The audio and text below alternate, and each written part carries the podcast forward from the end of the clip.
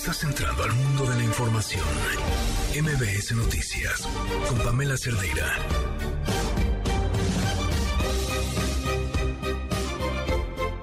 Y, y vaya que hay declaraciones de un lado y de otro, muchas cosas importantes de qué hablar. Sí. Una tarde movidita para Batman, la Ciudad de México, entre balacera en el centro histórico y asaltos en otro lado. Ya también estaremos platicando de eso. Soy Pamela Cerdeira, comenzamos. I could see it in your eyes. I'll only have you just for a time. I'll believe your every lie. Alguien que dijo, es que si se hubiese esperado un mes, hubiese sido impecable. Sí, nos esperamos un mes, no detenemos a nadie, porque ellos mismos se van a encargar de informarles. Acaban de detener a dos más. Y sigue la solicitud a Israel para la extradición de Jerón. Continúa la investigación, tenemos ese compromiso por los familiares de los jóvenes de Ayotzinapa. El segundo paso de estos infiltrados, las pruebas no son sólidas, son fotografías de pantalla, se inventó. No, Alejandro Encina tiene datos complementarios. Por cada caso hay 10 pruebas. No vamos a detenernos y si hay quienes quieren ayudar, siguen las posibilidades de que se les contemple como testigos protegidos. Es un estado donde, y por decirlo con toda franqueza, aún hay heridas que no terminan de cerrar. Yo creo que con este ejército mexicano moderno, pues han quedado atrás oscuras noches como la represión de campesinos, de ferrocarrileros, de obreros, de mineros, de maestros. La noche de Ayotzinapa ha quedado atrás y no ha sido fácil, pero seguramente habrá justicia. Y ahora los mexicanos ya sabemos realmente qué sucedió. Del discurso de los fraudes y la descalificación de la autoridad electoral a los bolsonaros y cuidemos una institución que es de todas y todos los mexicanos, porque eso es lo que vimos en Brasil. Así que todos juntos defendamos una institución que es un patrimonio de los mexicanos y con autocrítica propongamos mejoras, pero no permitamos que esta institución que tanto nos costó construir caiga en manos de una facción política que es legítimo y que llegó al poder por la vía de las urnas, gracias al trabajo que ha desarrollado esta institución. En ello nos va la democracia. Así que todos con prudencia, con serenidad, con respeto, como aquí, defendamos la democracia. El PRI ya pactó eh, con el secretario de Gobernación y va a salir eh, en próximos días el PRI con la noticia de que tienen una contrapropuesta de reforma electoral que va a afectar facultades sustantivas del Instituto Nacional Electoral, del Tribunal Electoral del Poder Judicial de la Federación, que va a lastimar al instituto. Sin duda alguna está negociando esos temas, este, porque además el PRI pues, quiere negociar a manos llenas en los dos lados y al mismo tiempo quiere negociar con Morena. Y también el PRI está negociando la posibilidad de respaldar una eventual candidatura presidencial del secretario de Gobernación. De eso tengo la absoluta certeza. No han revisado bien. Eh, es más, eh, creo que la decisión de desaparecer los distritos uninominales eh, es contrario a lo que el presidente decía de que se eliminaran los plurinominales. Ahora se privilegia solo plurinominales y desaparecen los uninominales. Seguiremos hablando acerca del INE, seguiremos escuchando todas las voces que tienen mucho que decir al respecto. Pero antes de arrancar con la información, vamos con esto que nos tiene Gaby Vargas. Liverpool es parte de mi vida. Presenta. No importa cómo estés, siempre puedes estar mejor. Mejor, mejor. Con Gaby Vargas.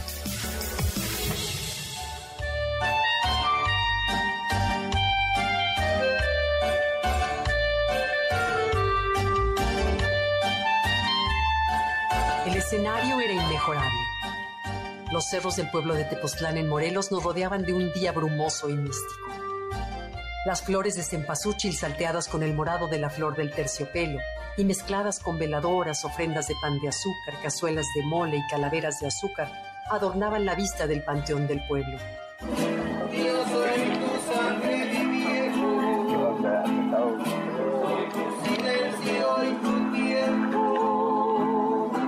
El sonido de un par de guitarras y la voz rústica del dueto que le cantaban a su muertito hacían que el momento fuera una ilustración del realismo mágico en su versión más pura. Nuestra pareja francesa de amigos con sus dos hijos de 10 y 12 años no podían creer lo que veían mientras caminábamos entre las tumbas adornadas de gran fiesta.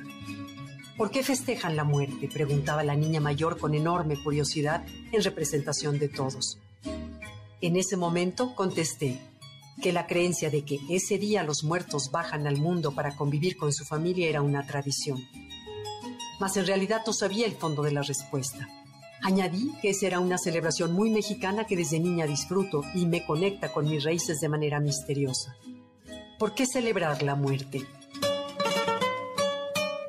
Acuerdo con la periodista Patti Jiménez Pons, amante e investigadora de nuestras raíces y tradiciones durante más de 30 años, es una de las costumbres más profundas y con mayor vigencia en la actualidad, así como uno de los acontecimientos más representativos y trascendentales de la cosmovisión de cada comunidad indígena. Un dato importante es que la UNESCO declaró la festividad indígena dedicada a los muertos como patrimonio inmaterial de la humanidad en 2003. México está lleno de arte, cultura y tradiciones, y esta celebración a los muertos es un ejemplo emblemático del encuentro de dos culturas, la indígena y la española, pues comparten una antigua práctica ceremonial en la que convergen la tradición católica y la precolombina representa una cosmogonía más allá de lo que nuestros ojos pueden ver. También la diversidad étnica y cultural de nuestro país, al revelar una gran variedad de lenguas y costumbres relacionadas con el culto a la muerte.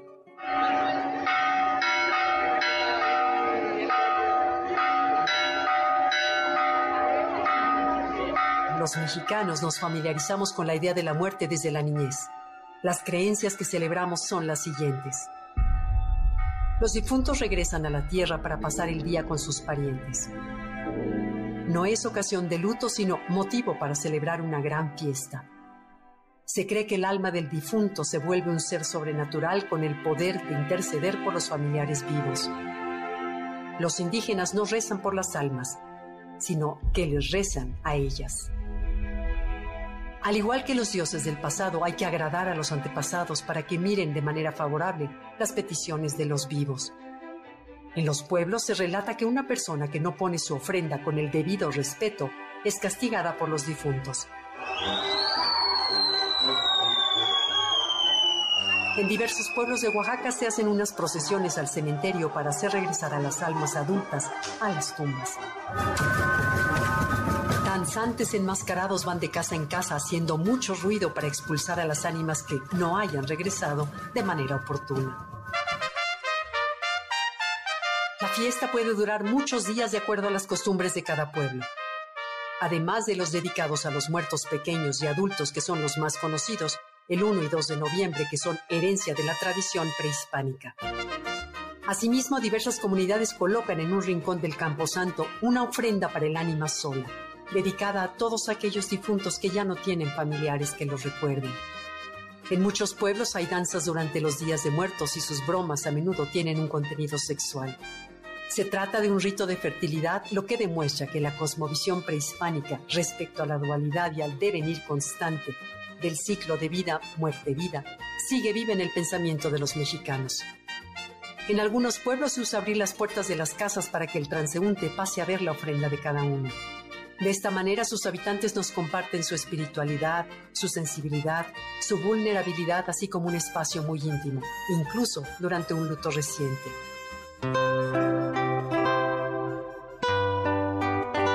Algunas recomendaciones que Patti nos hace para vivir esta tradición en un pueblo indígena son, intégrate con respeto al ritual, no es un espectáculo. Procura no entrar en grupos grandes a espacios pequeños.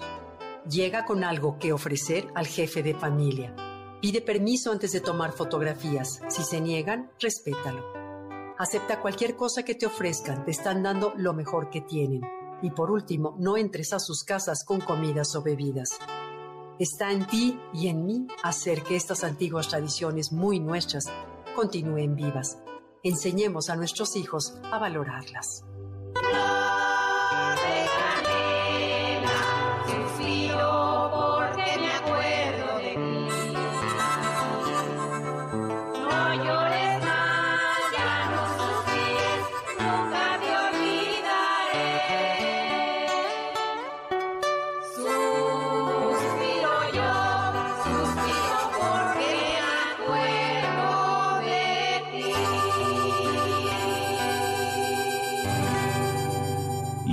Liverpool es parte de mi vida.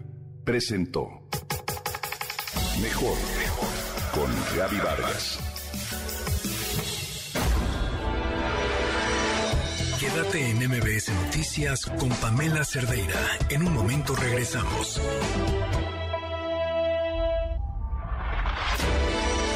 Estás escuchando MBS Noticias con Pamela Cerdeira.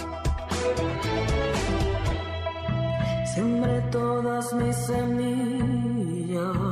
7 con 17 minutos, continuamos en MBS Noticias. Pues decía que mucha información, fíjense, la Fiscalía General de Morelos descartó que la muerte de la joven Ariadna Fernández López, quien fue encontrada por ciclistas, eh, ayer platicamos con su hermano cerca de Tepoztlán, tenga que ver con un feminicidio y afirmaron que se ahogó en su propio vómito por los altos niveles de alcohol en su cuerpo. Sí, supongamos que dicen que lo que dicen es cierto.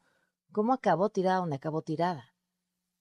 Sus familiares rechazaron esta versión oficial y exigieron una investigación seria. Juan Carlos Alarcón, buenas noches, cuéntanos. Efectivamente, gracias. Eh, muy buenas tardes, eh, Pamela. Familiares y amigos de Ariadna Fernanda López Díaz rechazaron la versión de la Fiscalía del Estado de Morelos y externaron su desacuerdo en la forma en que se pretende manejar el caso. Exigieron que no se ensucie la imagen y memoria de Ariadna con versiones que difundió hoy la Fiscalía Morelense en el sentido de que la causa de muerte fue por broncoaspiración derivado de intoxicación etílica sin ningún otro tipo de lesiones. Su prima Michelle y una amiga de Ari, como la llamaban, pidieron que el caso se esclarezca de la mejor forma y en virtud de ello permitir que Ariadna descanse eternamente. Escuchemos. Deja a sus amigas, a su familia, a su hijo mal y necesitamos que las autoridades hagan algo por ella y por todas las que no están, porque lo que haya sido una fiesta con amigos, con conocidos, con familia, ella no merecía estar muerta, no merecía que le hicieran lo que le hicieron, de la forma en que lo hicieron. Obviamente se va a hacer ruido, se tiene que hacer ruido hasta que haya una respuesta. Que el cómo se está manejando el caso no se me hace justo y se tiene que, que resolver para que ella pueda descansar. Ariadna fue hallada sin vida por unos ciclistas a un costado de la carretera Tepoztlán-Morelos el pasado 2 de noviembre. Ella desapareció el 30 de octubre luego de salir de un restaurante en la colonia Condesa, en la alcaldía Cuauhtémoc. Roberto Araujo, amigo allegado a la familia de Ariadna, sostuvo que es increíble la versión de la Fiscalía de Morelos que trata de deslindarse del problema. Lo dijo de la siguiente forma horrible, el, comunicado, horrible la conferencia, la forma en que se quieren lavar las manos. No estamos de acuerdo, todo mundo sabemos, vimos las imágenes. También estoy, estoy totalmente consciente que algunas imágenes igual estaban editadas, pero las imágenes reales y las imágenes oficiales, las primeras imágenes que salieron en cuanto al hallazgo, trae, trae marcas, trae lesiones en, en todo el cuerpo. Así es, de, la parte del gobierno de Morelos, de las autoridades de Morelos, no hay ningún compromiso con nosotros, no nos hemos sentido apoyados por, por ellos y vamos a esperar, vamos a esperar. Yo, yo no dudo que ellos igual quieran hacer las cosas bien. Estoy en desacuerdo con lo que comunicaron totalmente, esa tarde fue entregado el cuerpo de Ariadna, mientras eso sucedía el cadáver de Lidia Gabriela, otra chica que también fue víctima en estos días, viajó el cuerpo hasta Tamaulipas, donde será sepultado. Es la chica que se arrojó de un taxi en movimiento cerca del paradero del Metro Constitución de 1917 en Iztapalapa y cuyo impacto en el pavimento le causó la muerte. El miedo que le causó al ver que el taxi no se detenía posiblemente fue lo que motivó que se arrojaran los detectives de la Fiscalía Capitalina buscan al operador de la unidad, puesto que los eh, agentes ya cuentan con el número de placas y algunas imágenes del monitoreo de las cámaras de seguridad. En ambos casos, las indagatorias, es decir, las carpetas de investigación, se iniciaron con protocolo de feminicidio para ampliar aún más el espectro y tratar de esclarecer ambos casos. Pamela, el reporte que tengo. A ver, eh, Juan Carlos, a mí me surgen varias, eh, varias dudas. Del, del primer caso, del de Ariadna, eh, ¿tú has podido o has tenido la oportunidad de ver esas primeras imágenes que tomó este chico que dicen que, que, que quienes las vieron, que se veía que sí estaba lastimada? Y dos, si la fiscalía en esto que dijo habló de del por qué estaba donde estaba, porque me parece un poco absurdo decir, ah, ya se ahogó, este, sí, pero no llegó ahí caminando. Claramente eso tendría que investigarse, ¿no? Sí, efectivamente, a ver, son varios puntos, son varios episodios en esta historia. El primero de ellos, ella sale el 30 de octubre por la noche de un establecimiento en la colonia Condesa. Las investigaciones señalan que estuvo en un departamento con varios de sus compañeros amigos o personas que conocía y el 2 de noviembre en la mañana, cuando este grupo de ciclistas se desplazaba en una rodada hacia el municipio de Tepoztlán, la encuentran tirada a un costado de la carretera. Esas personas se detienen, toman algunas fotografías y se viraliza la situación, lo que permitió que las, los familiares pues eh, eh, supieran que se trataba de ella. Ahora bien, ¿qué es lo que está haciendo una y otra fiscalía? La del Estado de Morelos inicia la indagatoria por el homicidio. Ellos practican la necropsia de ley y establecen en, en los estudios de medicina forense que la joven no presentaba lesiones. Los familiares y amigos de Ariadna dicen que sí, que ellos tuvieron la oportunidad de ver el cuerpo y que sí presentan algún tipo de lesiones por ataduras en las manos y algunas escoriaciones. Situación que tendrá que aclararse en su momento con la segunda necropsia que le practicaron en esta jornada, este día, en el Instituto de Ciencias Forenses de la Ciudad de México. De lo que se establezca de esa segunda necropsia, se generarán algunas otras líneas de investigación.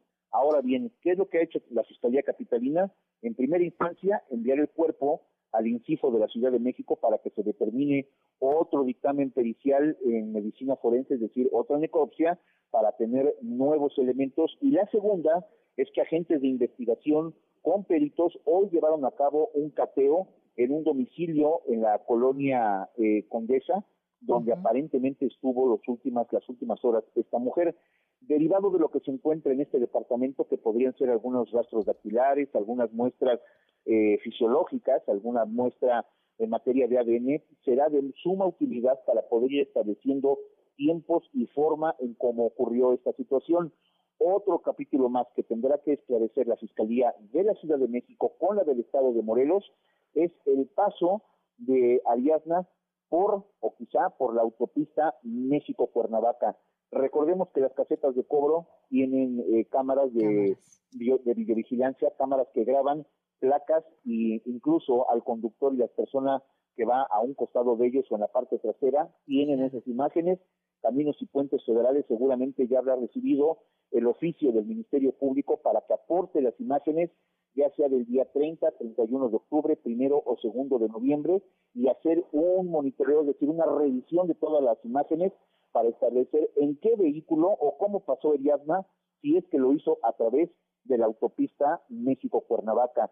Si el traslado de ella fue a través de la carretera federal, ahí se complicará un poco las cosas. Sin embargo, la Policía de Investigación no solamente se circunscribe a hacer el análisis de las cámaras de la caseta de cobro, sino también de las cámaras de seguridad que están instaladas a lo largo del principio de la autopista, en la, en la, en la avenida eh, viaducto, eh, en el viaducto que va justamente la Tlalpan viaducto o viaducto Tlalpan que va hacia la autopista y hacer todo ese recorrido son horas y horas que checarán de imágenes en las cámaras de seguridad eh, para tratar de ubicar el vehículo en el que fue trasladado hacia esa entidad, hacia la entidad de Morelos.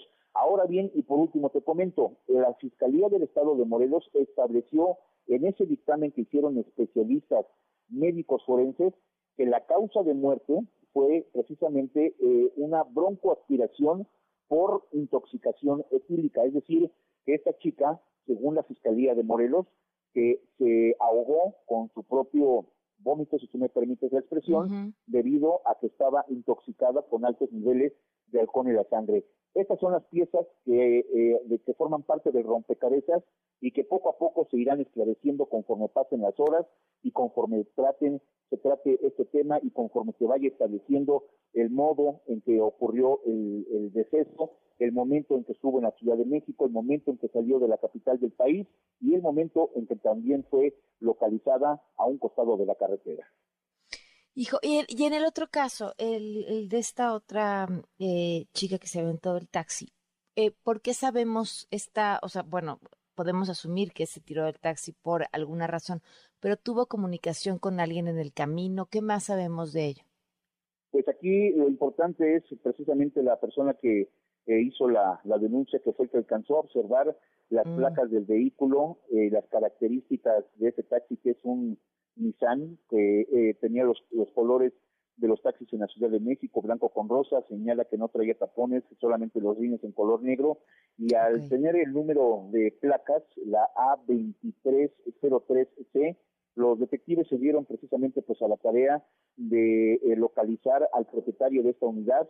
Él ha mencionado que hay un chofer que tenía a su cargo precisamente pues esta unidad que es eh, Fernando Velázquez Garnica, que en estos momentos pues es buscado precisamente por las autoridades con la finalidad de que comparezca ante el Ministerio Público, de que aclare la situación, de que diga eh, qué fue lo que ocurrió dentro de ese taxi y por qué esta chica tomó la determinación de abrir la puerta y arrojarse cuando esta unidad iba en movimiento. Aquí lo importante será establecer, también amigos del auditorio, qué delito es el que va a encuadrar Sí. la Fiscalía General de Justicia de la Ciudad de México. Para ello, pues tú sabes que se debe de tener, desde luego, la versión de la víctima, la versión de la persona afectada, pero en este caso, pues la víctima falleció. No se tiene ningún otro reporte, a menos de que haya algún mensaje que ella haya logrado enviar a sus propios familiares. Eh, sabemos que existe uno cuando les hace mención de que el taxista no quería detenerse, pero hasta ahí nada más. Entonces, habría que determinar si sufrió algún tipo de agresión, alguna agresión sexual. Eh, es decir, el Ministerio Público tendrá que analizar bastante bien la telefonía, tendrá que eh, tomar entrevista a la persona que hizo la denuncia, que observó las placas, para determinar también si era la misma unidad.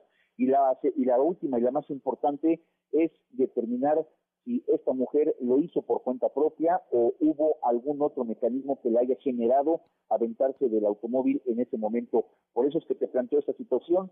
¿Cuál va a ser el delito que le podrían imputar al taxista cuando la víctima, pues desafortunadamente, falleció? Claro. Bueno, pues ahora sí te tuve todo el bloque. Gracias, Juan Carlos. Muy buenas noches. Un abrazo, muy buenas noches. Muy buenas noches. 7 con 29. Quédate en MBS Noticias con Pamela Cerdeira. En un momento regresamos. Estás escuchando MBS Noticias con Pamela Cerdeira.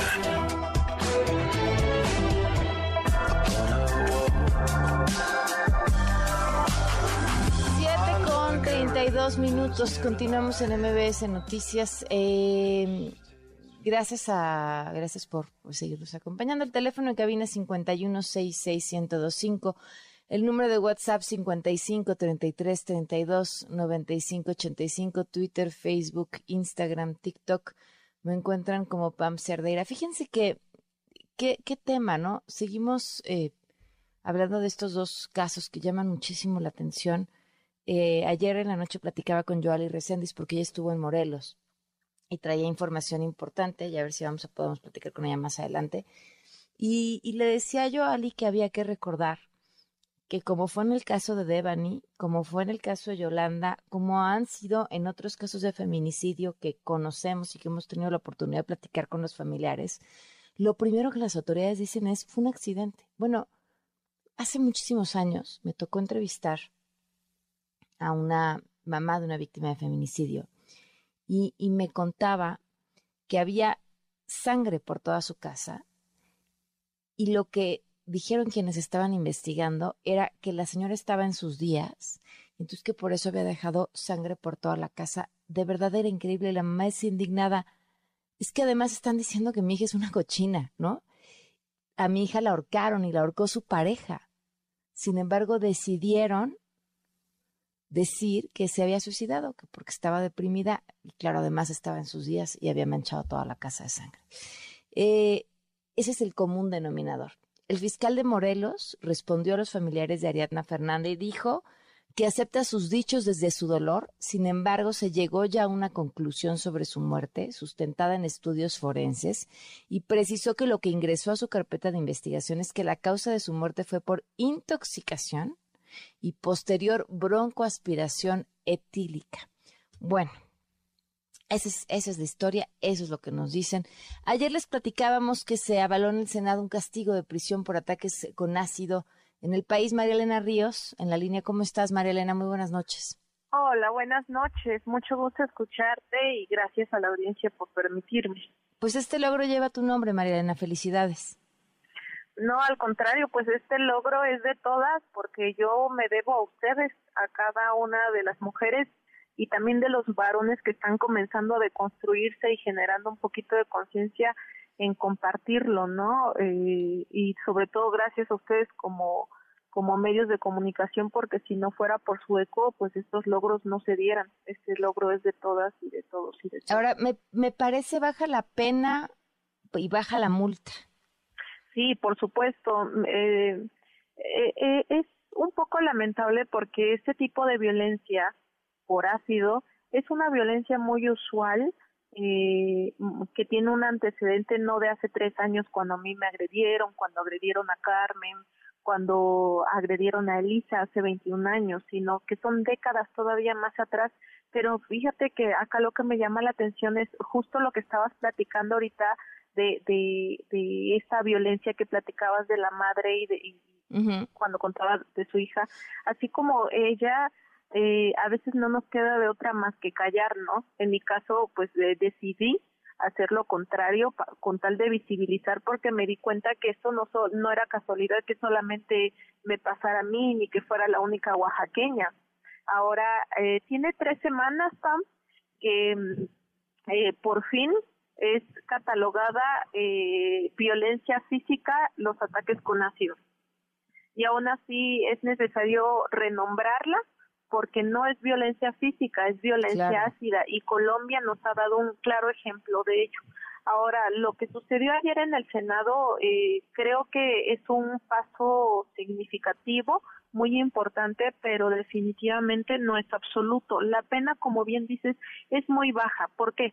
Eh, primero, eh, eh, solamente son lesiones, como se viene calificando este tipo de crimen.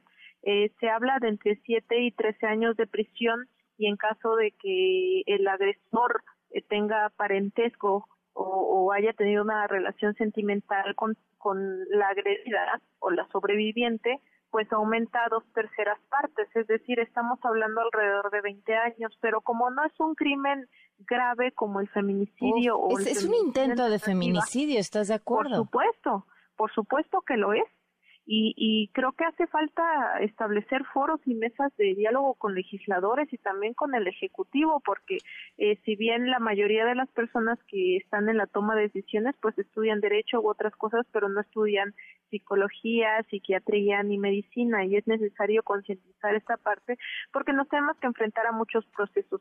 Y bueno, continuando lo que te decía, acá es muy importante recalcar y que la sociedad sepa que, bueno, suponiendo que son 20 años, pero como no es feminicidio y solamente es un crimen por lesión, pues esto privilegia al, al, criminal a tener ciertos beneficios. Te explico cómo funciona de manera breve el beneficio. Ellos tienen varios beneficios ya, suponiendo que ya pasó el proceso de captura, este, que, que sí lo sentenciaron, que pagaron una reparación del daño, que muchas veces no sucede. Este, de estos 20 años se les cuenta el día y la noche es decir, de 20 a la mitad son 10 años. Más eh, si pagan una reparación del daño, se les reduce otros años más, más si el criminal se porta bien, se le da otro privilegio. Entonces, estamos hablando aproximadamente entre 3 y 4 años de prisión. A esto se le tiene que anexar que me parece que después de dos años de, cumplir con la prisión, eh, ellos tienen el derecho al beneficio de encerrarse un fin de semana y vivir su vida plena y libre entre eh, de, lunes a viernes. Entonces, la verdad no es nada equiparable con el daño que nos hacen. ¿Por qué? Porque el objetivo principal de dañar a una mujer con ácido por el simple hecho de ser mujer es matarla, pero matarla en vida y, y, y, en todos los sentidos. ¿A qué me refiero con eso? Matar no significa eh, solamente eh, que, que tu espíritu se desprenda de tu cuerpo, sino que puedes ser sobreviviente y estar muerta en vida. Y muchas mujeres me van a entender de lo que estoy hablando porque no precisamente este un ataque feminicida es por ácido, sino en muchos tipos de violencia. Entonces, eh, acá sí es necesario, falta mucho por hacer, la verdad. Sin embargo, es un paso importante porque ya se puso sobre la mesa el tema este se puede ayudar a, reconstruirlo, a hacerlo más sólido, pero sobre todo eh, eh, lo que pueda ayudar a que no sea una ley o un dictamen muerto es seguir exigiendo, seguir visibilizando y sobre todo seguir contando con el apoyo de ustedes como medio de, medios de comunicación que son una parte fundamental para que en la sociedad exista este entendimiento, esta conciencia y así pues eh, juntos podamos lograr las cosas, ¿no? Porque como te decía en un principio, esta lucha no es mía, es de todas, todos y todes, porque porque es un problema social en donde todos tenemos que tener una responsabilidad social a todo todo lo malo que acontece dentro de nuestros círculos. Claro.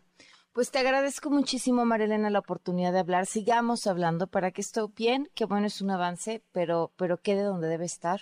Y lo que alguna vez habíamos platicado tú y yo, no solamente se trata de, de castigar, sino se trata de prevenir y desde el legislativo sí se puede hacer algo por prevenir. Ojalá, por supuesto, ojalá voltean a ver eso.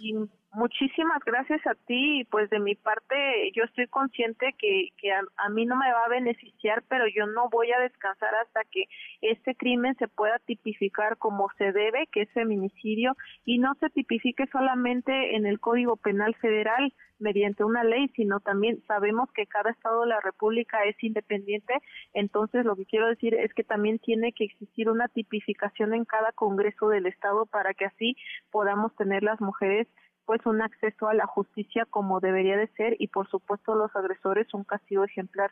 Y ayer lo publiqué, Pam, yo lo prometo, esto se va a hacer ley y esto ya no se frena, apenas es un pasito de la ley que le espera a las posibles víctimas, futuras víctimas, lamentablemente que no no no no depende de una que no no nos agredan, pero por supuesto también un castigo ejemplar a todos esos criminales que nos nos cambian la vida por completo, no solamente a nosotras, sino también a, nos, a nuestros primeros entornos sociales, que es nuestra familia. Claro, sin duda. Pues muchísimas gracias. Hasta luego, muchas gracias. Un abrazo, muy buenas noches, 7 con 41. A ver, comprar en línea, un paro, sí, ahorras tiempo, ahorras dinero, compras solo lo que necesitas, puedes comparar. Yo eh, odio cada vez más eh, comprar, ¿no? Comprar me encanta, soy una desquiciada, pero, pero en las tiendas y sobre todo cuando es para mis hijos, porque o no hay la talla, o ya lo, ya lo buscaste, pero entonces lo que va con eso tampoco está, pero búscalo, pero nadie te atiende, pero te tardas tres horas y en línea es una maravilla. Pero hay que saber comprar en línea porque pues la gente que se dedica a, lo malo es buena para lo malo. Entonces hay que estar un paso adelante. Si van a hacer un Wi-Fi que sea seguro, que sea el de su casa, nada de, ay, mira, me encontré esta red gratuita padrísima. Corren el riesgo de que les vuelen su información. Una página de Internet segura empieza con HTTPS y además tiene un candado en la esquina superior izquierda. Asegúrense de que el sitio que van a usar lo tiene. Ojo con los mails que traen ofertas. Muchas veces es pues gente que se hace pasar por esta tienda y son idénticos, ¿eh? Incluso si le das clic te llevan a sitios que parecen muchísimo aquel donde compras y en realidad lo único que quieren es tu información. Lo más seguro para comprar hoy son las tarjetas digitales, esas que las abres a través de tu aplicación porque el código de seguridad único va cambiando cada cierto tiempo. Entonces, supongamos que te roban tus datos, el código no lo pueden volver a tener. Y además, si quieren super blindarse, hay algunas instituciones que tienen aplicaciones que te permiten encender y apagar tus tarjetas de crédito para que estén disponibles solo cuando tú lo quieres, porque vas a comprar.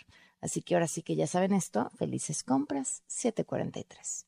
Son las 7.44. Le agradezco a Jorge Álvarez Maínez, coordinador de Movimiento Ciudadano en la Cámara de Diputados, que nos acompaña en la línea. ¿Cómo estás, Jorge? Buenas noches.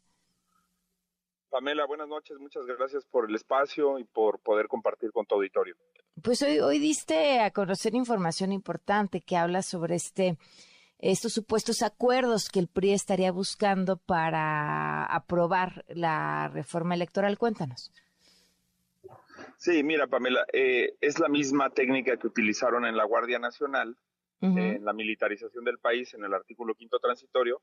Fueron pactaron a la Secretaría de la Defensa Nacional y a la Secretaría de Gobernación una reforma que le interesaba al gobierno sacar, la presentan como si fuera del PRI y luego eh, el problema es que los desenmascaró el propio presidente que dijo que era su reforma y que la volvería a presentar y el secretario de Gobernación que contó cómo fraguaron esta decisión a los mexicanos a los que les dijeron que iban a hacer un contrapeso, que iban a hacer la oposición en el Congreso.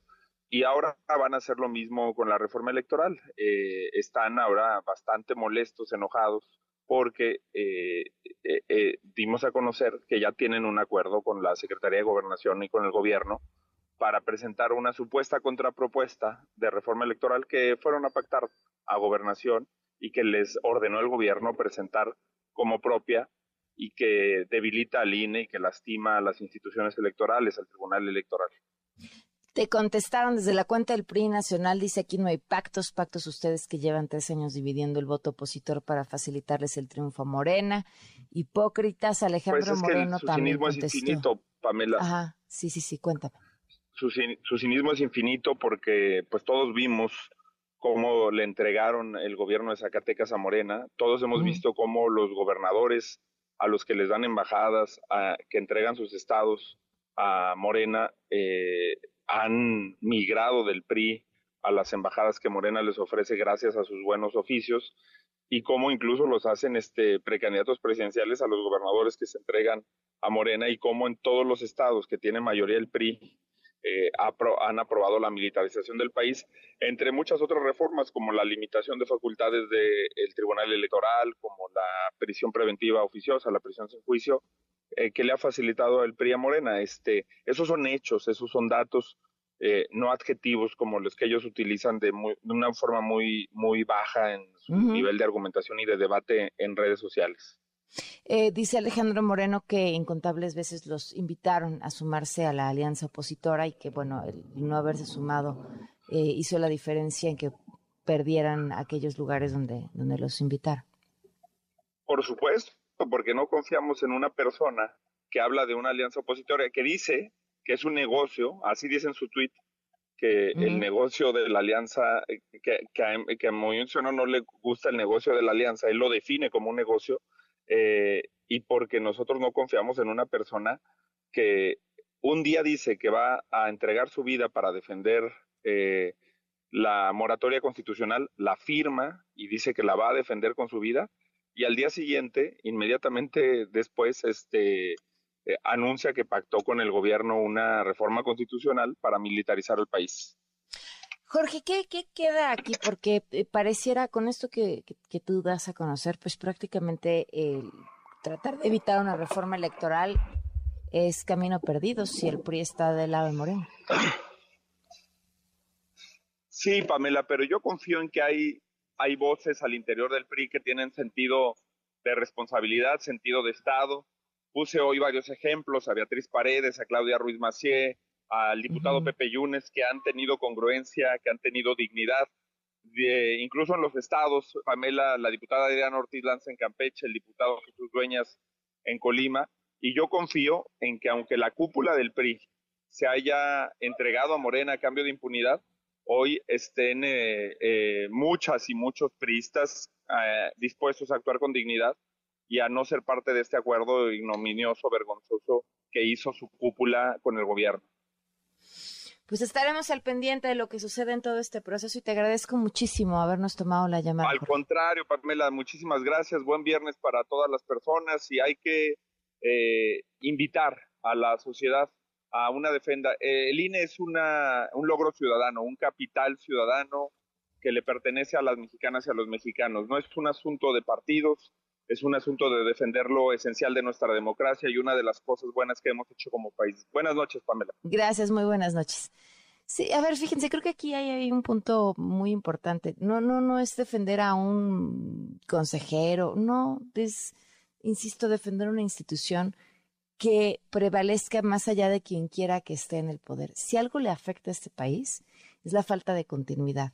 Pero si algo puede afectarnos durísimo sería la falta de continuidad en aquello que se ha ganado la posibilidad de que podamos decidir democráticamente a quién votar. A quién votar por votar, sí, para que se quede, pero también votar de mandarlo a volar, porque ya no queremos que se quede.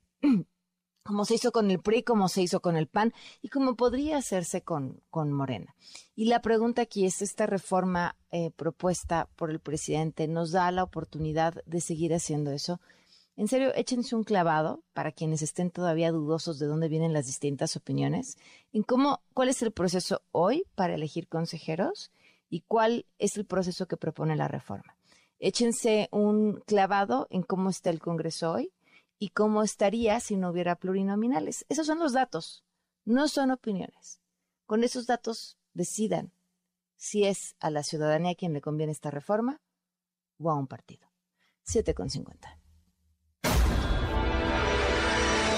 Quédate en MBS Noticias con Pamela Cerdeira. En un momento regresamos. Estás escuchando MBS Noticias con Pamela Cerdeira. Aquí la vida se goza, por acá me voy a quedar. Aroma, tierra mojada, diré de sinceridad. 7 con 54, continuamos en MBS Noticias, gracias por sus comentarios. Twitter, Facebook, Instagram, TikTok me encuentran como Pam Cerdeira, el número de WhatsApp 55 33 32 9585. Les tenemos pronto una sorpresa. Así que si son parte de esta comunidad que está en WhatsApp, muy bien. Si no, pues que están esperando. Vamos a tener más adelante una entrevista a una actrizaza. Ya ven que los viernes eh, les presentamos estas entrevistas con un poquito más de espacio, de calma, para conocer a personajes que por una u otra razón han sido parte de nuestra vida o deberían de ser parte de nuestra vida porque tienen historias maravillosas.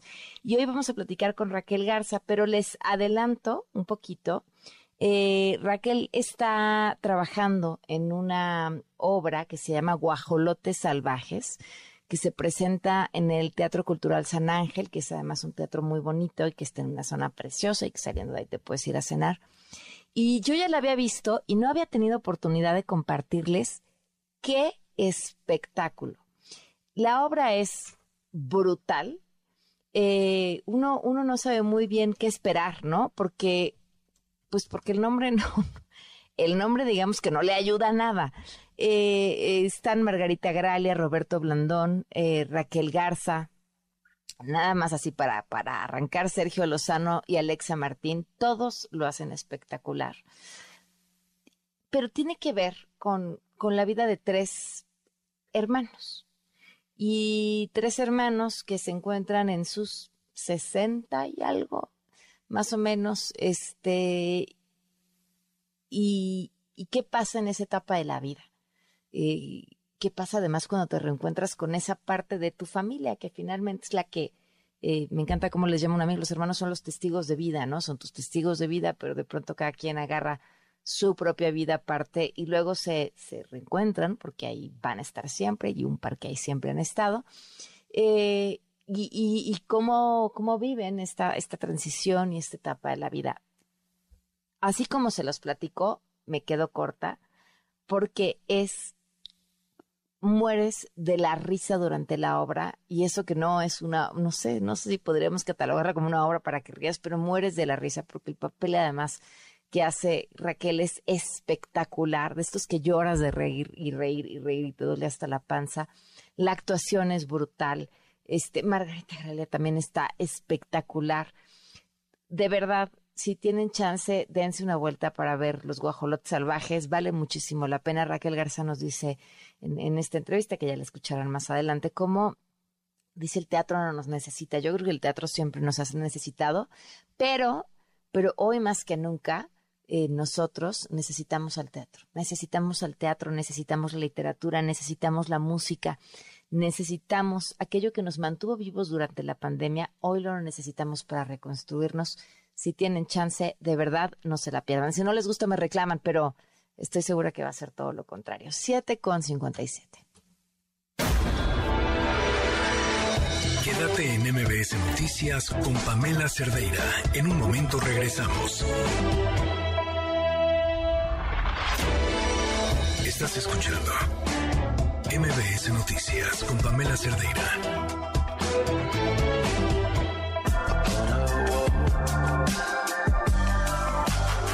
8 con dos minutos, continuamos en MBS Noticias. Claudia Sheinbaum informó que está avanzando en las investigaciones tanto en el caso de Ariadna Fernández como el de Lidia, quien murió tras aventarse de un taxi en movimiento ante la negativa del conductor para detenerse. Adrián Jiménez eh, tiene ya la información de este, pues de este otro lado de esta historia. Te escuchamos, Adrián. La Fiscalía General de Justicia de la Ciudad de México trabaja de manera coordinada con su similar de Morelos en el caso de Ariadna Fernanda, quien fue encontrada sin vida en Tepoztlán un día después de haber asistido a una reunión en la colonia Roma, así lo informó la jefa de gobierno Claudia Sheinbaum. La mandataria capitalina detalló que la Fiscalía Capitalina recaba evidencias, entre ellas imágenes de las videocámaras que sirvan como base para llegar a la verdad y justicia respecto a lo que adelantó la Fiscalía de Morelos, que descarta un feminicidio debido a que la causa de muerte, según la necropsia, fue una congestión alcohólica. Sheinbaum Pardo evitó dar una postura hasta que la Fiscalía de la ciudad avance en sus indagatorias. Por haber encontrado su cuerpo en Morelos, le corresponde formalmente a la Fiscalía de Morelos pero la fiscal general de justicia de la Ciudad de México ha estado en contacto con la familia y con la Fiscalía de Morelos para dar todas las facilidades y apoyar en la investigación y lo que requiera la familia.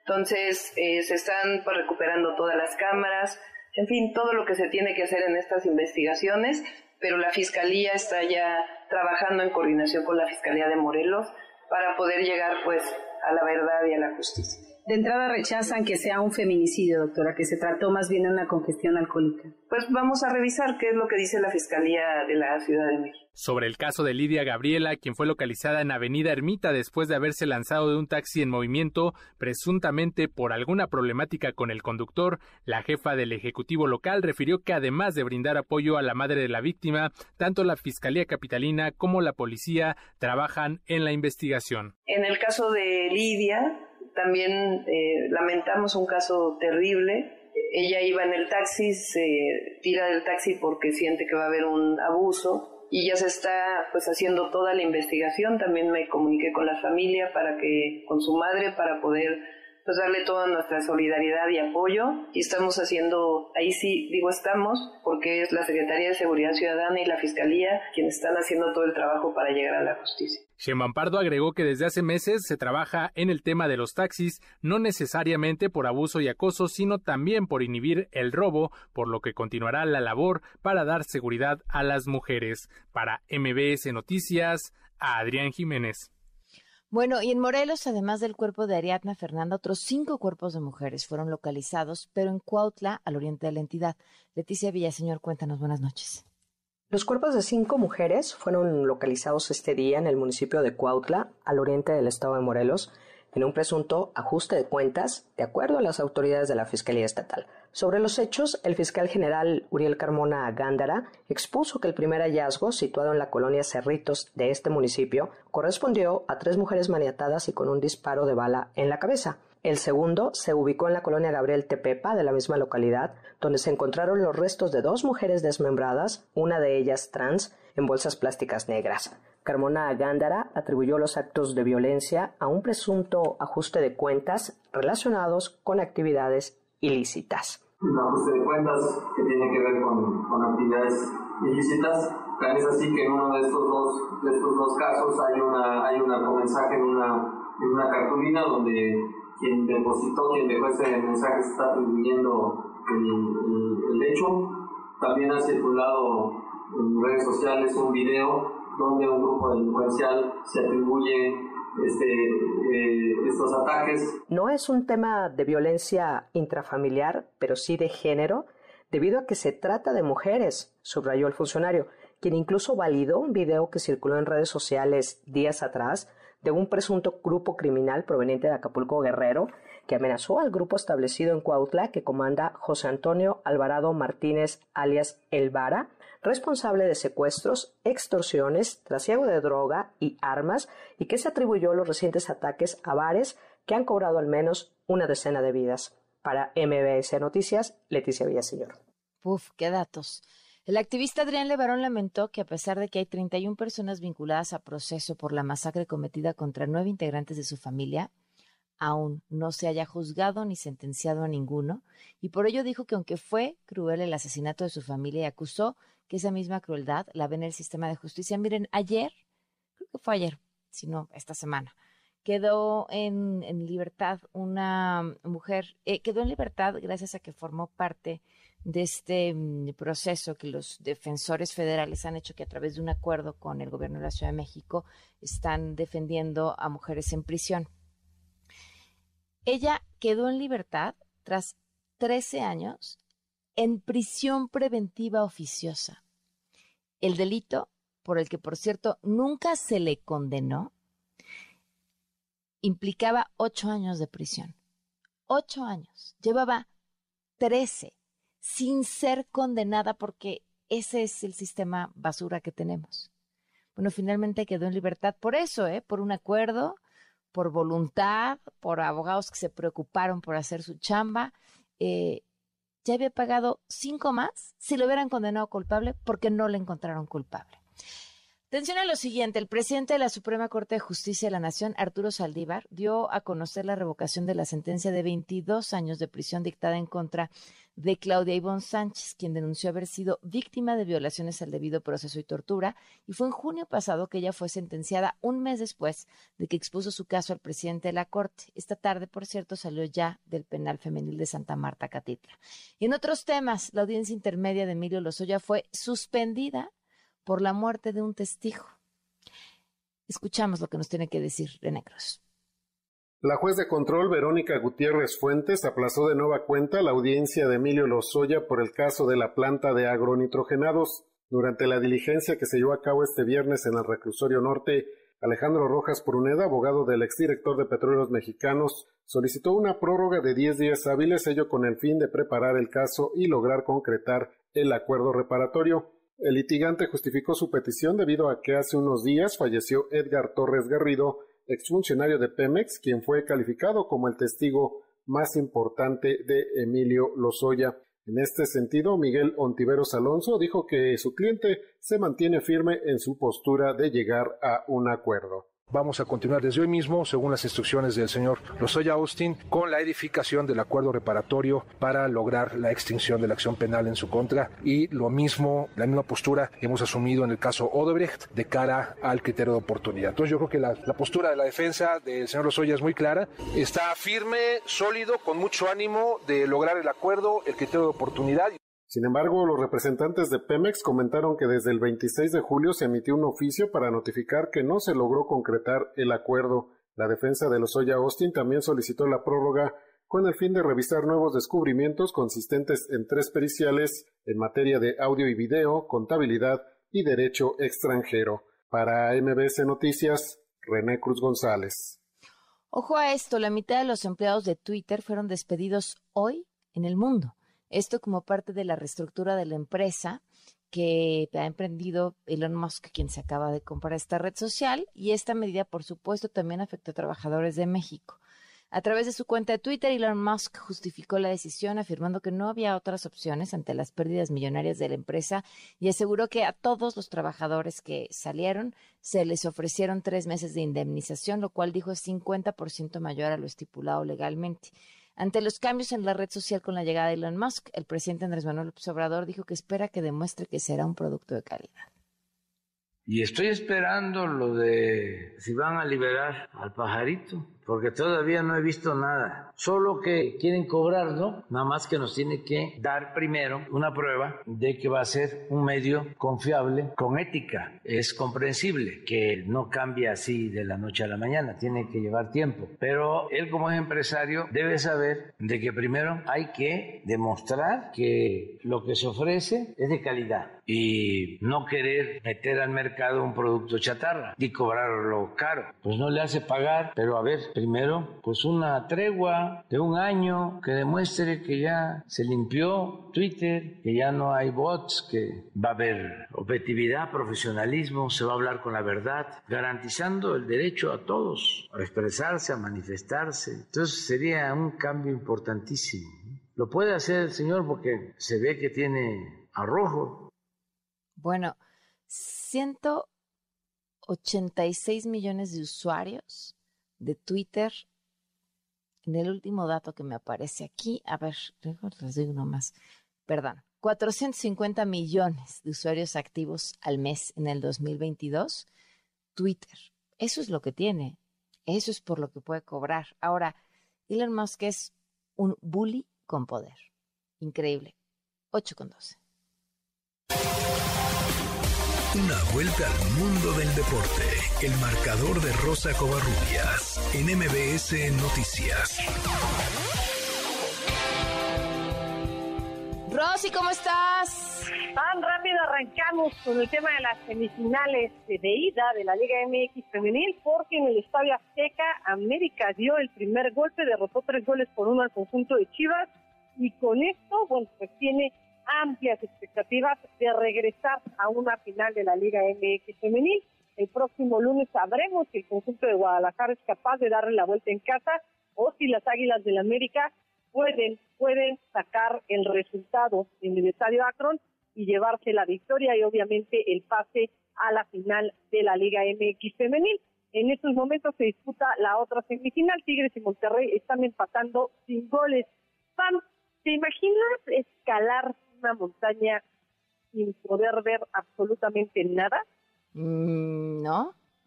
Bueno, esta es la historia de Leslie Thompson. Ella sí puede ver, pero es una nota que preparamos para crear conciencia en que nada, nada es imposible. Vamos a escuchar. Cuando una discapacidad llega de golpe a tu vida, esta se transforma y buscas la manera de apoyar e impulsar la integración de las personas en la sociedad. Leslie Thompson es psicóloga y practica el deporte de escalada. Cuando ella tenía 5 años, su mamá perdió la vista y en el proceso de adaptación se dio cuenta que no había ningún recurso para apoyar a las personas con ceguera. Por ello, decidió desarrollar un protocolo para la gente que ha perdido la vista, trasladándolo al deporte.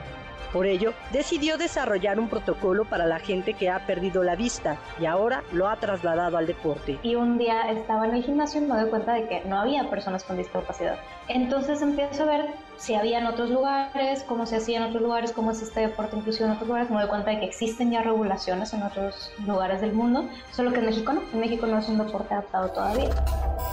Para acercarla para escalada a las personas ciegas y débiles visuales de México, Leslie realizará este fin de semana una serie de actividades en Monterrey, Nuevo León, junto a Jesse Dufton, escalador británico que padece distrofia de conos, condición genética que provoca la pérdida de la visión. El evento lo que incluye es que él va a dar su experiencia, después su esposa que viene con él nos va a dar una clínica de cómo guiar a una persona que no puede ver para que pueda escalar y después vamos a diseñar 10 rutas que son completamente nuevas y en cada una de las rutas va a haber unos lentes que simulan una diferente discapacidad visual.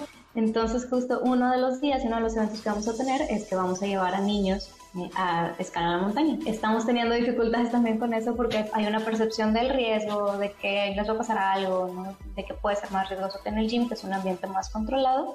Y sí, pero pues también llevamos staff que, que nos están ayudando y que están ahí cuidando todo. Entonces esperamos también contar con, con, algunos niños que vayan a probar la montaña por primera vez. Para mí, eh, la escalada o estar empezando, esto por la escalada, es... Uh, el poder dar un espacio.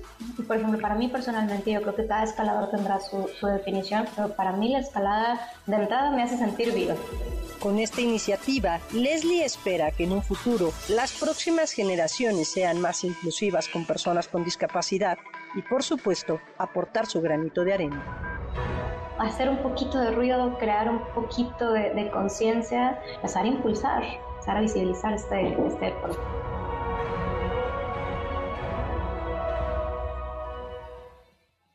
El mapeo de las rutas a seguir lo hacen a través de Legos y obviamente los guías que los acompañan, y sobre todo en la parte de montaña, los guían a través de sonidos. La verdad es que es una labor impresionante y bueno, pues ojalá que más gimnasios y que más gente se involucre y pueda haber pues más deportes cada vez para más gente con discapacidad, porque la verdad es que han demostrado hacer las cosas bastante bien por el país, Pamela. Sin duda. Pues Rosy, como siempre, muchas gracias. ¿Algo más para el fin de semana? Rápido nada más, Ramiro Carrera y Augusto Lotti están viajando a México, serían los primeros refuerzos para Cruz Azul. El fin de semana, la Serie Mundial, el Juego 6, ayer los Astros de Houston ganaron el quinto 3 a 2, están arriba en la Serie 3 a 1 y si mañana ganan, bueno, pues estarán coronando de nueva cuenta a los Astros de Houston y la final de la MLS este fin de semana, Pam. Muy bien, Rosy, un fuerte abrazo. Fuerte abrazo, bonita noche. Gracias, 8 con 17.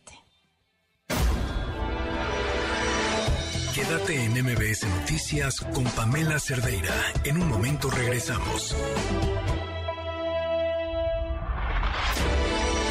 Estás escuchando MBS Noticias con Pamela Cerdeira.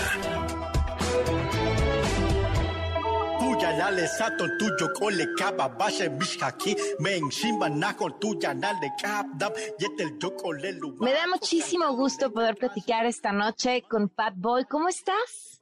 Eh, pues muy bien, excelente. Aquí muy emocionado. Eh, pues todo este gran sorpresa que nos, que nos llegó de, de este soundtrack para la película Black Panther. Oye, a ver, eh, cuéntame, ¿cuánto tiempo llevas rapeando? Eh, llevo 13 años rapeando del rap maya desde el 2009 en la actualidad, como unos 11 años. ¿Por qué decidí? O sea, entiendo esta parte de lo quería hacer por preservar mi cultura y demás, pero, pero ¿en qué momento fue que lo decidiste así? Eh, cuando cualquiera pensaría que el camino eh, natural o el más fácil sería voy a hacer lo que todos están haciendo porque quiero estar ahí. Y tú dijiste voy a hacer lo que nadie está haciendo porque voy a llegar ahí. Eh, desde el momento que pues comencé a rapear como solista, bueno, anteriormente pues estaba en otros grupos de, de rap en español, ya en el 2009 pues ya salgo como solista, creo mi nombre Pat Boy, que significa darle forma a algo o crear algo nuevo. Eh, entonces ya nace ahí, grabo mi primer tema que se llama Vidas Mayas, eh, pues comienzo a tocar puertas eh, durante tres años y poco a poco pues ya la gente pues ya fue aceptando festivales y estos lados. Antes no podía porque no entendían y que tenían miedo de lo que yo decía de mis letras. ¿Y qué pasó? ¿Qué fue lo que cambió? ¿Que te conocieron? Cuando saqué mi primer disco, cuando ya la gente lo tenía en físico y ya lo ponía en su... Antes en esa época pues había pues, donde se tocaba CD, ¿no? Entonces al escuchar las canciones, los temas, en, se identificaba la gente. Eh, decía, no, esto no es un rap común como nosotros, eso habla del pueblo, habla de la gente que vive, de lucha todos los días, eh, pues, que representa todo el pueblo maya.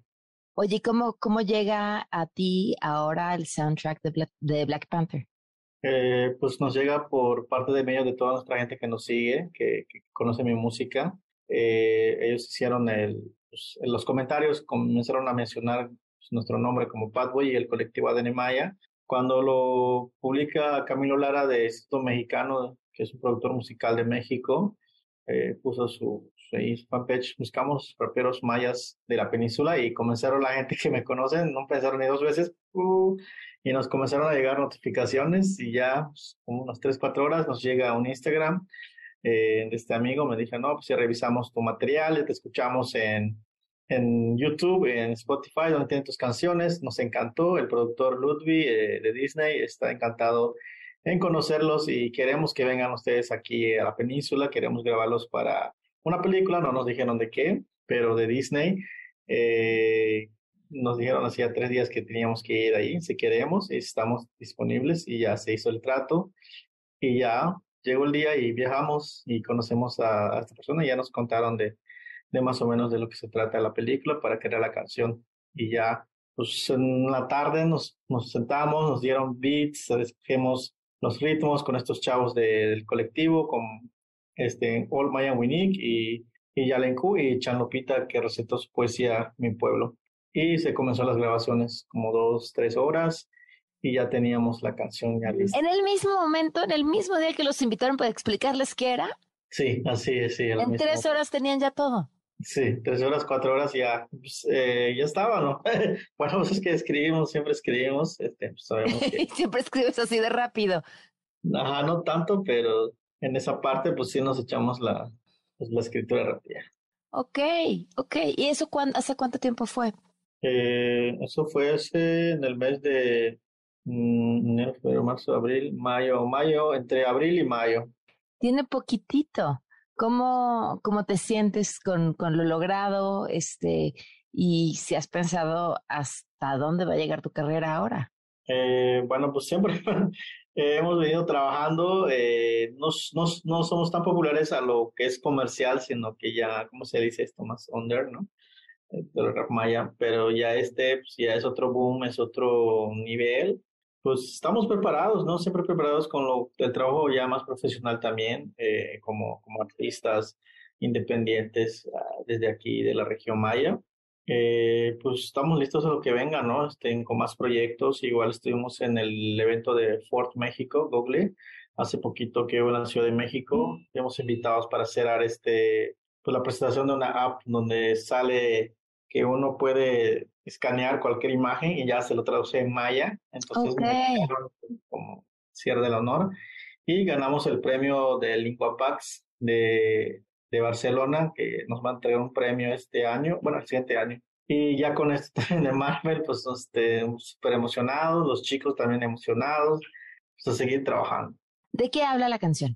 La canción habla sobre Lali Shanone, estamos vivos aquí. Eh, habla más o menos sobre de que sigue viven los mayas aquí en la península, eh, no importa que hayan pasado pestes, la resistencia maya sigue y sigue y, la lengua también resiste aquí en la península. Bueno, eso se trata más o menos mi, mi, mi, raps. Y a los otros chavos también pues tienen su verso, su, su primas. ¿Cómo resisten hoy los mayas? Claro. resisten hoy? Bueno, la lengua pues está resistiendo, bueno, estamos usando los medios de los, bueno, las plataformas, digamos, Facebook, YouTube, este, mandando mensajes en maya, publicando en maya, eh, pues ya es más fácil tener app que, que hagan estos este, tipos eso y eso resiste y, y aprender a vivir con tanta, pues mucha, muchas cosas que, que, que, que puede cambiar uno, ¿no? Pero siempre incluyen de los pueblos mayas, pues todo usándolo a, a, su, a su bien, ¿no? ¿Cuál es tu, tu mayor sueño, Bad Boy? ¿Qué es lo que quieres? ¿A dónde quieres llegar?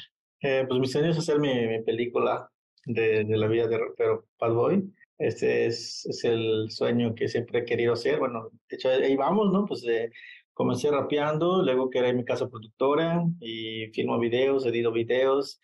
Eh, y ahí vamos, ¿no? Ahí vamos, esperemos que llegar hasta allá. Yo creo que no hay nada limitado y, pues sí, así como se va dando la música. Ya, ya tenemos el estudio que también que fue un sueño pues gracias a la gente que nos ha apoyado y ha donado, ya tenemos el espacio de ADN Maya aquí en Felipe Carrillo Puerto, donde vamos a estar apoyando a más jóvenes. De hecho, apenas terminamos el proyecto de, de músicos tradicionales que fui becado es el, este año por FONCA, donde producimos 10 temas en lengua maya de todos los chavos de la península que fueron seleccionados por medio de una convocatoria y se les filmó un videoclip que vamos a estar estrenando el álbum entre diciembre y enero. Me va a dar muchísimo gusto eh, entrevistarte en unos años para que me cuentes que ya estás por estrenar la película de tu vida. Gracias, ojalá. Bueno, tal vez no yo salga, tal vez otra persona que yo dirija la película, pero es algo así que quiero de alguna forma será, no me, no me queda duda que lo que te propones lo consigues, pues eh, mucho éxito, pero bueno, pues ya, ya nada más así como de lo que se debe de decir, porque ya lo tienes y, y celebra todo lo grande lo que estás viviendo hoy con esta participación en el soundtrack. Ok, muchísimas gracias. Gracias, Pat Boy, que estés muy bien. Igualmente, hola. Quédate en MBS Noticias con Pamela Cerdeira. En un momento regresamos. Estimado público, antes de iniciar con nuestro show, les recordamos que está completamente prohibido usar cámaras de video, cámaras de gases, cámaras de autos, tablets Cubrebocas. ¿Por qué no me lo recomienda? Mascarillas. ¿No sirven las mascarillas? Credenciales de lector falsas. Dan asco, güey. Computadoras. Y sobre todo, queda estrictamente prohibido alimentar a nuestros invitados. Bienvenidos al Circo Liceum, el lugar donde se enfrentan la razón y la nación. ¡Comenzamos! Advertencia. El siguiente segmento no es presentado por nadie en todo este programa. Muchísimo gusto hoy tener a la invitada que tengo, invitada hasta de lujo. Estamos de manteles largos y además es una mujer a la que tengo la fortuna de conocer por haber, qué curioso que yo diga esto, compartido escenario con ella en Monólogos de la Vagina, pero, pero a quien ya conocía porque ya había sido fan y testigo de su trabajo durante muchísimos años. Es una actriz talentosísima, pero además un excelente ser humano. Raquel, ¿cómo estás? Bienvenida. Ay, Pam, feliz de verte, de escuchar palabras tan, tan halagadoras hacia mi persona eh, y que esté compartiendo este, que me permitas compartir este espacio tan importante contigo. Me da mucho gusto, Pam, de verdad. Oigan, y además Raquel, Raquel Garza va a estar, eh, bueno, está ahorita en una obra de teatro de la que vamos a platicar más adelante, que ya tuve la oportunidad de ver que no se puede perder. Es divertidísima y además de, lo mejor que hay en el teatro ahorita, este, en serio vale mucho la pena. Pero antes, arranquemos contigo, Raquel. Quiero que me cuentes tu historia. ¿Dónde la empezarías a contar? Mm, no sé, las historias, no sé de, de, dónde quieres, de, de, mi etapa universitaria, de mi etapa cuando llegué aquí a México, de mi etapa de madurez como actriz. Estoy a tus órdenes, no, no sé por dónde empezar. Hay muchas, hay muchos este, puntos donde empezar. Entonces, ¿Cuándo llegaste a México? Yo llegué a México a los 23 años a la escuela de Andrés Soler tuve la fortuna de que el maestro Alejandro Bichir me llamara a trabajar casi de inmediato y ahí empezó mi trayectoria aquí en México, porque en Tampico había hecho como teatro universitario, me había ido a Europa, me fui a incluso a, a Nueva York, off, off, off, off, off Broadway, pero yo quería crecer, no había ya manera de crecer en mi tierra y me vine a México. El señor Alejandro Bichir me dio la oportunidad de las de invitarme a las jornadas alarconianas y mi debut profesional en México fue en Tlaxcala en las jornadas alarconianas. Ahí empecé, ahí empezó mi aventura en mi, de mi, continua, mi continuación, pero en otra etapa. Era más, eh, más profesional, ya más, este, más en serio, por denominarla de alguna manera. A ver, pero cómo, pero cómo llegaste aquí en primera, ¿en dónde naciste? Yo soy de Tampico, Tamaulipas este, estudié ciencias de la comunicación y ahí me invitaron a, a, una obra de teatro donde no hacía nada, dos, tres palabras, pero, pero cuando pisé el escenario ya nunca más me quise volver a bajar de él, dejé la carrera a un lado y me dediqué de lleno a lo, a, al teatro. Yo soy una actriz que empezó haciendo teatro. La gente cree que yo inicié en televisión muchos años después, pero yo empecé a los 21 a hacer teatro profesional, desde los 18, pero por denominarle de alguna manera, éramos un grupo de teatro muy de Tampico que se había mucho festival en esa época de abundancia, de apoyo a la cultura y en ese me tocó esa etapa y nos y recorrí casi toda la República Mexicana, me fui, te vuelvo a repetir, a Europa haciendo teatro universitario. Ya no tenía dónde crecer, le dije a, mi, a mis padres, me respetaron mucho, yo soy una mujer que cuando dice algo lo tengo que hacer, me lo sabían, y me vine aquí a México a la aventura, sin nada más que con ilusión, con amor, con pasión y con juventud. Divino tesoro. Y entonces llegaste aquí a tomar clases, más clases de actuación y de inmediato encontraste más trabajo. El señor Alejandro Bichir fue mi primer maestro en la escuela Andrés Soler y fue el que me dio la oportunidad de, de hacer teatro clásico. Empecé haciendo teatro clásico aquí en México, en DF, CDMX, para, para que quede claro. Y en Tampico yo nunca había tocado el teatro clásico. Entonces fue una gran, gran este, sorpresa, aventura, descubrimiento y conocer a, un profesor tan importante como es el señor Alejandro Bichir en el teatro y a mí me tocó como docente. Y me dio, siempre se lo he dicho, él me dio la oportunidad. Me acuerdo que yo estaba, yo yo soy muy de apegos, extrañaba mucho Tampico, mucho, me costó mucho trabajo, me fui desprendiendo poco a poco hasta que una vez el señor Bichir me, me, me dijo, ven para acá, me sacó, dijo, y me, me, nunca se me olvidaron sus palabras, tú, tú tienes algo, puedes, puedes crear una carrera, pero tienes que dedicarte de lleno, no puedes estarte yendo a Tampico cada, cada, eh, a cada rato, tienes que tener eh, disciplina, tienes que tener compromiso y ahí fue cuando dije, ok, pero me dio esa, esa confianza. La confianza es muy importante para el actor y yo se lo agradezco mucho porque él, él, él me la dio. Yo no sabía si podía sobrevivir en esta carrera tan, tan, tan difícil, tan dura. Siempre les digo a mis amigos que quiebra espíritus esta carrera. Y aún siendo joven, él me dio la oportunidad y me dio sobre todo la confianza de decirme, puedes hacer una carrera, tienes algo, te veo que tienes algo. eh, no, no quiero sonar este, pagada de mí misma, dice que hablar bien de uno es vituperio. No, no, no. Pero fueron sus palabras y nunca se me olvidaron. Nada más me fui a Tampico a las Navidades y jamás me, y, y, adquirí ese compromiso que él me pidió y esa disciplina, porque en esta carrera tienes que tener el amor, talento, disciplina, constancia y compromiso, pero la disciplina es vital y a mí me faltaba eso y él, él, él me, me dijo, me dio esa palabra clave y jamás se me ha olvidado.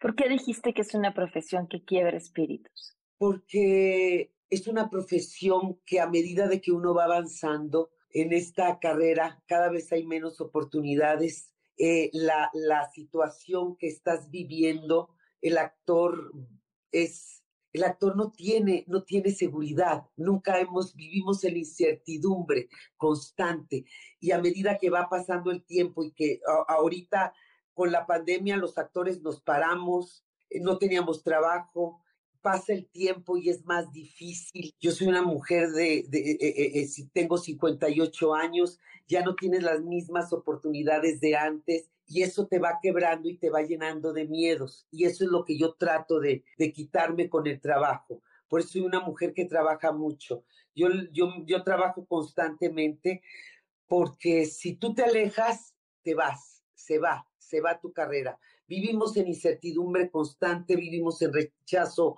constante, vivimos siendo juzgados constantemente y eso no es fácil. Eso no es fácil y más cuando vas creciendo, te lo vuelvo a repetir. En serio, Raquel, uno, uno pensaría que, que al contrario, que conforme vas creciendo vas desarrollando una piel gruesa, un instinto a, a saber que es, es, parte de ello y te va haciendo más fácil. Tal vez la circunstancia en que estamos viviendo ahorita no, no, no, no es fácil, te vas quebrando, la piel se vuelve fuerte para muchas circunstancias, pero para otras no, para otras el miedo te invade, el miedo siempre está al lado de mí siempre he sido una mujer ansiosa y con miedo, pero eso me ha ayudado a crecer porque el miedo nunca te puede detener, pero sí, sí es importante tener el miedo porque el miedo te ayuda a crecer también. Y la piel se vuelve más delgada porque empiezan tus inseguridades. Por eso empiezan las inseguridades de uno mismo eh, y, las, y, y las circunstancias que vive el actor. Yo soy una actriz que ahorita pues tengo, estoy tengo una carrera sólida, he hecho una carrera sólida, pero ni aún así esa solidez a veces se tambalea. No es fácil ser actor y menos en estos momentos, te vuelvo a repetir, y más cuando la gente te identifica en un género y más cuando empiezas a, a, a pues a crecer, no, no, no llegan los papeles tan fáciles. ¿A qué le tienes miedo, Raquel? A no tener trabajo, a no poder subsistir en, en, esta carrera que me apasiona tanto. E, e, esta carrera yo la amo, esta carrera es mi vida, nunca he hecho otra cosa más que actuar y que vaya perdiendo capacidades de o, oportunidades de trabajo. A eso le tengo miedo, no a pero sí a tener menos oportunidades. Vamos a una pausa y volvemos.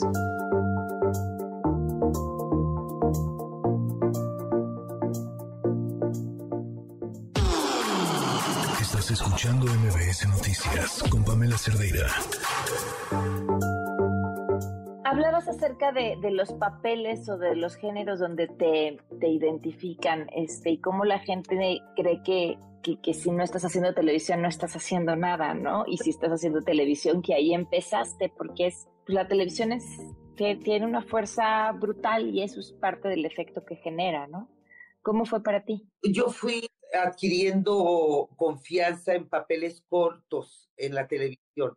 Pero cuando a mí me, se me vino la gran oportunidad con un personaje que todo el mundo conoce, yo no tenía ni idea de cómo hacer un programa en vivo, pero sí tenía las tablas de improvisar, había hecho cabaret, había hecho mucho teatro y me espantó la fuerza que tiene, como tú lo, lo, dijiste, la fuerza que tiene la televisión. Yo no, no pensé que la televisión me iba a dar tanta eh, pues que la gente me iba a conocer, la gente creyó que yo había nacido en ese, en ese programa, porque mis papeles, mis participaciones habían sido muy pequeñas. Entonces, cuando me llegó esta oportunidad y vi el boom de lo que es la televisión, Dios mío, Madre Santa, fue, fue halagador, fue mucha responsabilidad y fue divertido, pero en ocasiones tampoco me es fácil, no me fue fácil adquirir confianza en un programa en vivo. ¿Por qué, Raquel? Porque no tenía, no tenía conocimiento, yo no sabía, yo tenía que improvisar, yo tenía que escuchar a alguien por el chícharo. Ya sé. Que, que, que, que, que saber qué decir, cómo decirlo, empezar, iniciar, el, eh, eh, eh, desarrollar el, el, texto y dar un remate constantemente todos los días y una idea y ligar ideas, ideas, ideas y que tuvieran coherencia. Entonces todo eso era, yo improvisaba todo, todo lo que tú ves, todo lo improvisé. Me daban nada más la, la, el chisme o, o, o, la línea a, a, la que tenía que, el hilo conductor, -huh. yo lo demás lo desarrollaba. Entonces era complejo, más complejo de, la, de, de, lo que yo creí. Llegó un momento en que me cansé totalmente, ya mi cerebro parecía de esos hamster que van, ya, ya, no tenía, ya no tenía capacidad de, de, improvisar, porque aparte tenía el reto de que cada año lo tenía que hacer mejor y que el personaje no se hiciera viejo. Yo estuve siete años haciendo ese personaje. Es, wow. es difícil mantener un personaje vigente y sobre todo que la gente espera que tú, tú des siempre un plus Yo sabía que la gente me esperaba, entonces yo, yo tenía esa conciencia y decía, no puedo fallar, no puedo fallar. Y correr, bailar, hablar, gritar, eh, relacionarme con los compañeros, con el invitado, con lo que estaba diciendo, con un chícharo, mi mente no era fácil. Me costó mucho trabajo, pero lo bendigo totalmente. No hay nada que cuando te cuesta algo, más bendiciones te da. Eso me ha quedado muy claro. ¿Qué es lo que más te ha costado eso? Todo. hacer, eh, hacer, me ha costado la confianza de los productores. Entonces, eh, eso, eso a mí me, me da, me da este, una energía, una, una energía y un compromiso muy fuerte. Que, que saber la responsabilidad que han puesto en mí, pero también esa, ese dejo de desconfianza de podrá, porque nada más me conocían ahí de, de, de, eso, entonces de esa participación de ese programa, cuando me fui a, a hacer cine, a mí yo lo desarrollé muy fácil, pero, pero siempre, siempre existe esa, ese temor de no lograr y, y perder esa confianza. Wow. Estoy complicada, ¿verdad? Este, los actores somos complicados y sobre todo cuando amas esta, te, te, vuelvo a repetir, yo amo esta, esta profesión. Nunca me ha gustado fallar. Soy una mujer que se exige muchísimo. Toda la vida me he exigido mucho. Y eso es un problema que yo tengo que resolver. Esos son mis miedos. Pero también buscando el equilibrio, eso es lo que a mí me ha traído donde estoy. Raquel, ¿cómo llegan los guajolotes salvajes a, a tu camino? Me hablaron y me dijeron que iba a dirigir el señor Enrique Singer. Yo te soy lo más franca, no leí la obra, pero yo había escuchado del señor Enrique Singer, por supuesto, y dije, no, le entro. Y, y, me gustó mucho la dirección. Creo que ese señor, no me equivoqué, me llevó de la mano en ese personaje. Así fue la invitación de, los guajolotes salvajes, diciéndome que estaba el señor Enrique Singer y lo acepté con los ojos cerrados. Wow, sin haberlo leído, porque además debo decirte que te llevas la obra. Digo, seguramente ya te lo dijeron, pero te la llevas completamente y y eso, decir eso no es cualquier cosa. Estás acompañada también de grandes actores que también hacen un trabajo espectacular y espléndido, pero, pero lo que tú haces es, primero eres eh, el, personaje que, que, no quieres tener muy cerca, pero luego pues, la gente empatiza contigo, pero luego te transformas en un ser espectacular. De, o sea, nos haces viajar contigo y nos haces sentir muchas cosas eh, sobre, sobre tu personaje. Es todo un viaje. Crear atmósferas, crear, este, eh, eh, no es fácil. Y este personaje ha sido de, de los, la más grande satisfacción que me ha dado. Wow. He recibido el aplauso más generoso con esta obra. He hecho obras importantes, no quiero desdeñar nada, pero ha sido Los Guajolotes Salvajes el aplauso más generoso que me ha dado el público, que lo he sentido. Y eso no cualquiera lo siente. Yo es muy, muy difícil, es, te vas viajando, vas creando atmósferas, vas creando energías totalmente diferentes en cada, en cada proceso, porque mi, mi personaje tiene un proceso.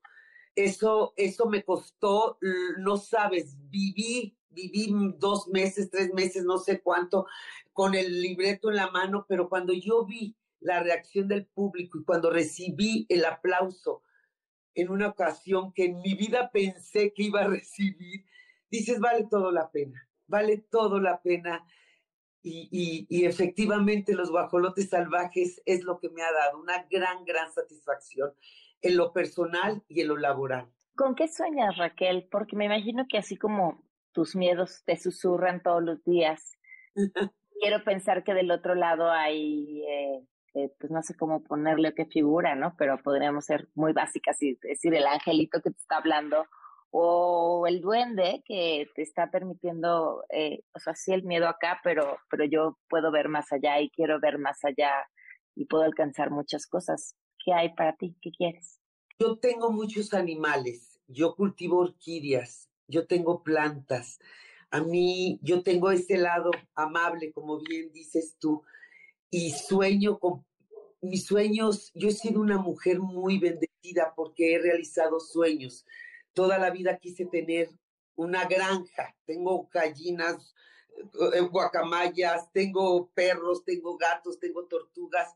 Eso es un sueño de vida y eso me da paz. Y la carrera también me lo ha dado. El poder sostener esto, el poder tener una granja, por decirlo así, cultivar plantas, cultivar orquídeas, Oye, es muy difícil cultivar las orquídeas. Es dificilísimo. Tardé siete años en que una me diera flor. Siete años. Me enseñó la paciencia. o sea, en que te diera flor, ¿Cómo, le empiezas? Porque no, hay, hay semilla de orquídea y la plantas, ¿no? Caló una, una orquídea. Me enamoré y decidí ir a, a, a, un, a un vivero y decir quiero orquídeas en mis árboles. Vino una persona, me enseñó y yo las mantuve así durante siete años. Él venía cada seis meses a verificar que todo estuviera bien y empecé con una, con dos, con tres y acabé con cincuenta. Pero tú las acabaste poniendo, se reproducían solitas. No, mamita, solitas nunca hace nada, solo nadie. bueno, pero es que luego les sale, ¿no? Al, les, les, em, está la, está la, el tallo y de pronto empieza a salir otra raíz por ahí y eso ya es otra orquídea. Musgos, bacteria, alimento, las cuidas, los caracoles y ellas se van enraizando a través del mm. árbol. Ajá. Se enraizan, abrazan el árbol, ya sabes que ya está firme esa orquídea y así empecé, primero viendo bulbos sanos y un día me salió una varita y un día me salió una orquídea. Siete años después de mi de, de, de, que había plan, de que había puesto en el árbol como 80, no, no, no, tampoco, estoy exagerando, como unas 20, 80 de... Entonces las cuidé diariamente, alimentándolas, viendo sus raíces, enraizador, alimento, musgo.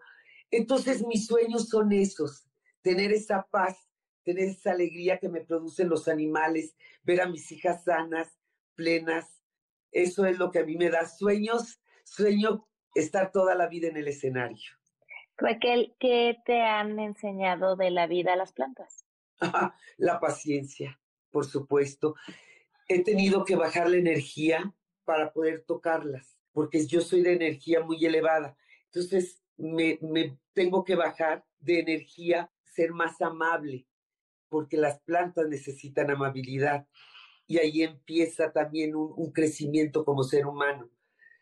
La paciencia, ver la belleza de, otro, de otra manera, porque tener una orquídea en tu casa, salir y ver una orquídea en tu jardín no es fácil y me, y me, y me da mucha plenitud. Wow, pues Raquel, muchos, muchos años de orquídeas, de, de, escenarios, de, de esta carrera tan exitosa y de este ser humano tan maravilloso que eres. Te agradezco muchísimo que nos hayas acompañado y que te vayan a ver al teatro. ¿Qué días están? Los guajolotes salvajes. Estamos viernes, sábado, domingo en el Centro Cultural San Ángel. Ojalá que vayan. El teatro ahorita sí nos necesita a todos. El teatro, cualquier género, cualquier obra, tenemos que apoyar el teatro. Por eso estamos ahí. Por eso yo le agradezco al señor Morris Gilbert, le agradezco al, al señor Claudio, Claudio Carrera que sigan produciendo teatro. El teatro ahorita está pasando una etapa difícil y yo invito a todos a que sostengamos el teatro en nuestro país, porque el teatro de verdad nos cura el alma, nos cura, uno cree que no, pero nos cura, se identifica, uno se ríe, se concientiza, se, se, se, espejea. Y en esta obra tiene todos esos elementos. Se espejea, se ríe, concientiza y habla de algo que nos está haciendo mucha falta, el amor filial, el amor entre familia. Y eso es importante en esta obra, Los Guajolotes Salvajes, pero vuelvo a repetir, el teatro nos necesita a todos. Pues Raquel, te mando un abrazo y te agradezco muchísimo que nos hayas acompañado. Ay, mi querida Pam Cerdeira, te leo en Twitter, eres una fregona. Yo nunca me imaginé cuando estaba a, tu lado, yo no descubrí la personalidad que he descubierto en Twitter y, y de verdad eres grande, mi querida. Ay, muchas gracias. Me da muchísimo gusto haberte conocido de otra manera. A mí también, Raquel. Muchas gracias. Se quedan en compañía de Juan Manuel Jiménez. Soy Pamela Cerdeira. Muy buenas noches.